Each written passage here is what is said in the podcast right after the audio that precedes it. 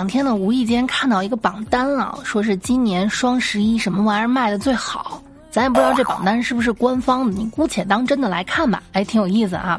卖的最好的呢，除了就是女性平时的衣服、鞋子、包啊，还有就是化妆品这些毫无惊喜的，因为每个直播间都会卖啊，而且女性朋友们囤这玩意儿有瘾。你就好像我特别喜，我如果特别喜欢某个某个牌子这个眼影的粉质，我就把它所有的颜色都来一遍啊，没办法，钱就是这么没的啊。再有就是一些零食，这男女通用。还有一个分支男女通用，你们估计是想不到，他是男的女的都会买这个玩意儿啊，估计想不到是什么，就小小小雨伞啊，就你你你们要是理解成那个防雨的小雨伞，也也也并非不可以哈，这不懂了，这期你可以出去了，好吧？那作为一个人文学家呢，楚老师必须要考虑一下。那这个说明了什么呢？说明我们对对吧？咱古人都说保暖思淫欲啊，这吃现在的物质条件好了，吃饱了喝足了，精神方面啊，这马斯洛的这个需求啊，金字塔精神方面的需求就开始哎往上统一了。这就是人类的矛盾点哈，就是我们很喜欢那种事情带来的愉悦。但是不喜欢那种事情愉悦过后所带来的副作用，所以小雨伞这种东西啊，你看用着又方便，还不是很贵。哎，不不过真的，某些零点零一还确实挺贵的，那玩意儿，哎呀，就是简单易得吧。哎，这所以说销量还是非常不错的。那么你看，像我这种考虑事情喜欢往远了考虑的，想东西想的比较多的这种人哈。这干啥呀？你们你承认不承认？楚老师就是一个善于思考的人嘛，对吧？我就想到了一个问题：现在你们说网购这么方便啊，再往前推，哪怕网购没这么方便的时候，各大药店呀，然后呢，超市里面也都有卖的。哎，虽然我到现在都不知道为什么这个东西它在超市要和口香糖放在一起，可能可能是因为。都是一种材料做的。我想起来很久很久很久很久之前啊，听过的一个老段子。各位，如果你们听，就是随随口一说啊，如果你们听过的话，你们可不可以装作没有听过的样子，对我笑一下哈？说是一个崇洋媚外的从国外回来的一个一个人啊，就满脑子都是啊，外国的月亮比中国要圆啊，就说，哎，你们，你看你们常年生活在国内啊，你们这个吃完虾的虾壳怎么处理啊？扔掉啊？No No No，在我们那边啊，都是做成虾粉，然后再卖到国内。然后就是国咱们同胞有点已经有点不高兴了，但仍然保持着礼貌。那你们吃完的橘子皮怎么处理啊？这个这个外国回来的又问，扔掉啊？No No No，我们都是做成橘子粉冲水，然后再卖到你们国内。那你们嚼完的口香糖都怎么处理啊？包好纸扔掉啊？分类啊？No No No，我们都是做成小雨伞再卖给你们。就咱们国人终于反击了，那你们用完的小雨伞都怎么处理啊？扔掉啊？No No No，我们都是做成口香糖再卖给你们。小雨伞这个玩意儿啊，其实早在咱们国家六六六十年代吧，六七十年代就已经有生产了啊。我这看了一个图片，这真真的是考古啊，这个咱们科学性的来理解这个事儿哈。背后还写着使用方法，对，然后那个避免针扎。避免靠近尖锐物品，避免火烧，而且这个东西当时它是能反复使用的。用完之后，请清洗干净，然后卷起来，放到这个滑石粉里面。所以说，这这些东西对于咱们来说，就是基本上生活里面已经是不可或缺的了哈。那这操这些古人的心是吧？你就说我现在听到一些古人的故事还会感动呢，是不是？这操古人的心，你说咱们的这些祖先们，咱就不说国内国外吧啊。自打呢学会直立行走之后，咱们的祖先是怎么在愉悦和副作用之间保持这个平衡的？哎，我查了一些资料，咱们今天就来科普一下啊，严肃认真的科普好吧？想歪的去给我面壁哈！我这么努力的教你们知识，教你们知识，你们一个二个的啊，说我是臭流氓，哎呀，你们再这么误解我，以后这种科普没了啊！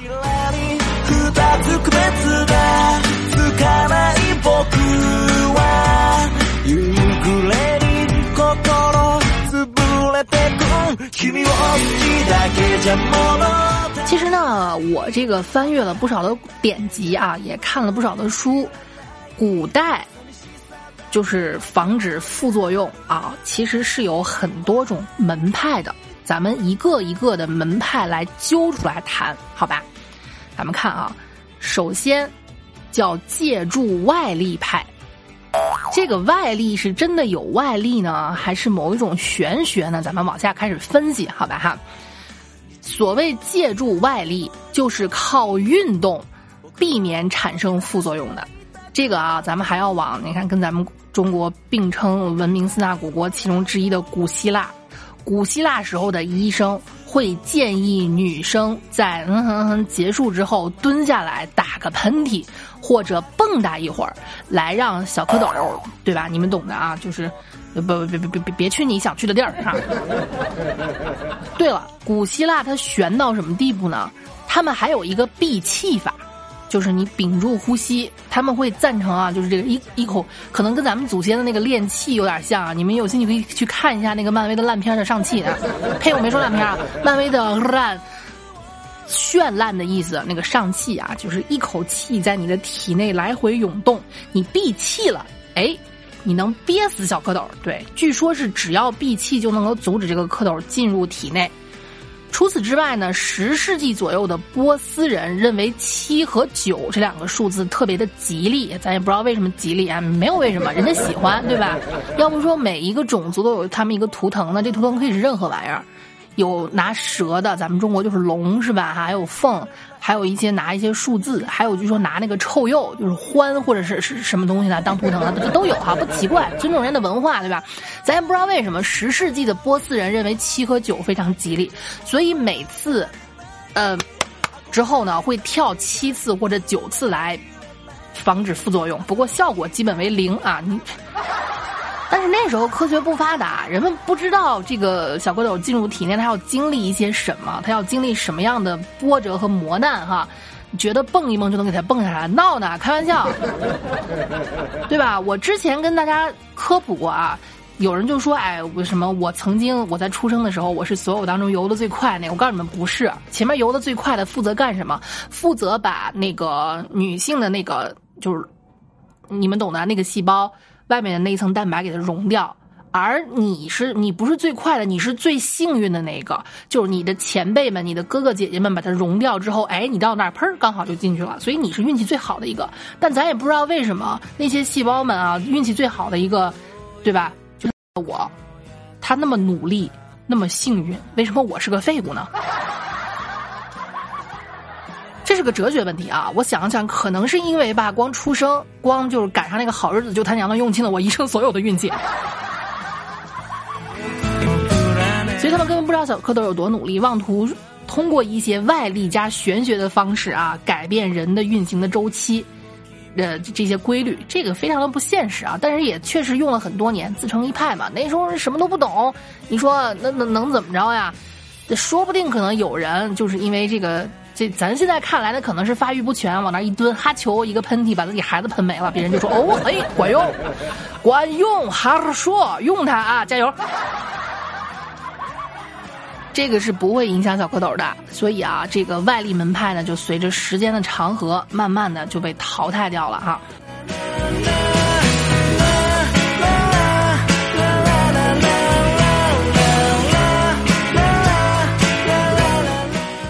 虽然说咱们现在看来这种方法有些无稽之谈啊，甚至我们在现在这个科学技术高度发达的今天，我们看曾经老祖宗那些方式都特别的就一言难尽。但问题是不能不可否认，人家确实一直是在研究，在向着真理不断的前行。虽然中间走了一些弯路哈，这些弯路在我们看来，我靠，好沙雕啊。OK，第二个派别出现了，叫什么呢？刚才那个叫外力派，这个叫什么？乱七八糟。咱们可以称之为乱七八糟之图腾之玄学之佩戴派，佩戴，这就好像是怎么说呢？其实这这这种这这种玄学，现在我们还在用啊。咱们可能是身上挂块玉啊，就保平安啊。你挂个貔貅，因为貔貅就这个嘴小屁股大，就是进了财之后拉不出来，这玩意儿守财什么的。现在我们还在用，老祖宗也用这种方法用来避孕。当然了，咱们也知道基本没什么作用哈，就是挂挂个装饰品，就干什么？让我们不断心理暗示吗，心理暗示，然后把这个副作用给整没了，是吧？依然还是希腊人，他们认为手握柳枝就能避孕，柳枝，对你握个柳枝儿就能出溜了，是吗？好样的啊！到了中世纪。人们还相信，只要戴上野兔的菊花做成的项链，咱也不知道那么一个奇怪的部位啊，说不定褶皱过多，里面还会夹杂着一些难以名状的物体，咱不知道为什么这个玩意儿能起到防副作用的作用，对吧？把它做成这个，就就就真的就是护身符，还能驱邪呃驱逐邪恶。这种护身符里面呢，就是做成一个类似于小福袋一样的东西，一个包包里面放一些，你也永远不知道里面放什么哈。特别离谱，骡子的耳朵、耳屎，黄鼠狼的蛋蛋，黑猫的骨头，以及鳄鱼的粑粑。他们把这些东西放在这个小布袋子里面啊，用的时候绑大腿上，然后说是能够起到防止副作用的这个。其实呢，你要说它完全没有作用，我觉得这个不对啊。人家呢是为了什么？绑到大腿上，绑到大腿上呢，对吧？距离重要部位比较近。那么呢，就是你的伴侣呢，一靠近就会闻到这些烂东西发出的那股腐烂的味儿。一闻到这种味儿，你们要知道啊，人在聚精会神的时候，任何一样东西都可以打断它。所以你知道，让你的伴侣，嗯，突然一下一蹶不振，哎，从根本上就解决副作用，挺好啊。古人还是有智慧的，哎，大智慧，你们懂吗？什么叫釜底抽薪？厉害。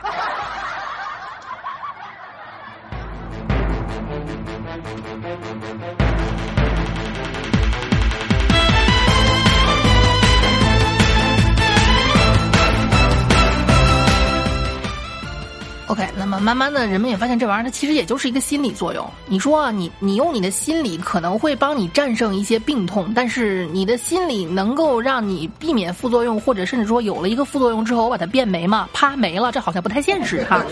OK，随着历史车轮滚滚而行，人类的这个科学技术以及医术不断的发展，慢慢的大家摒弃了这个玩意儿哈。当然了，美好的愿望还是存在的，就像我们现在也会带一个什么护身符，这个寄托自己的呃一些理想是没有任何问题的，但是你不要指望。它又能有什么用？好吧，你比方说你是个穷逼，天天不想动，啪，你带个貔貅，明天你就能中五百万，呵呵呵，你做梦呢哈，不可能对吧？慢慢的，人们就哎，还是仍然在弯路上不停的绕绕绕啊。咱们现在说起来可能是比较轻松的一件事情，但是说不定人们走了几千年的弯路。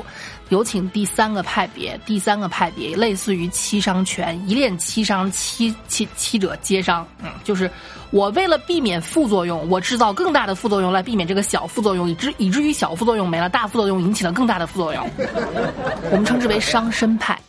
怎么伤呢？对自己太狠了，还是古希腊？别问为什么啊！这人一旦活的，就是这个民族历史渊源长了，故事自然就多。故事一多了，加上人家又会写的、能编的话，流传下来的话就更多啊！依然是古希腊，有一个特别狠的办法。西方医学的奠基人叫希波克拉底，希波克拉底，咱也不知道为什么，还有苏格拉底，他们都喜欢叫底啊。咱知道，可能是因为底层逻辑，他们搭建了大家的底层逻辑吧，所以叫拉底。大概希波克拉底。发明的加热球球的避孕法，就是把你们那个男性的那那两个圆圆的东西啊，放到四十多度水里面煮大概四十五分钟左右。这岂止是七伤啊！这已经不是七者皆伤了，这是从根本上断子绝孙呐！四十多度，你还要恒温啊！你底下不能烧着火，万一万一烧到一百度，温水煮青蛙，慢慢什么都没有的感觉当中啊，就是。你不知不觉当中变成了一个不可能有后代的男人。某天发现胡子掉了，说话声音越来越细。老公，我们睡吧。啊，我还不困。其实也对啊，好像也是从根本上解决了副作用哈。古埃及也有类似办法，他们会让这个女性坐在大锅上，然后加热锅里面的这个熏香，哎，就是那种蒸汽法，用挥发的气体熏进身体。达到消灭小蝌蚪的作用，不过这个效果嘛，反正跟那个男性差不多啊。你看，古代就会有就有端水大师，一碗水端平。我男人受罪，你女人也别想闲着。我这边烫你蛋，那边我就我我我我就熏你腿。除了烫的皮肤通红啊，说不定还会起点水泡之外，其实好像也并没有什么作用。咱也不知道这玩意儿到底是怎么来的哈。唉，有点同情古人了。好的，这期如果还健在，我会给你们出下一期，好吗？咱们还是老规矩啊，爱你们。比心。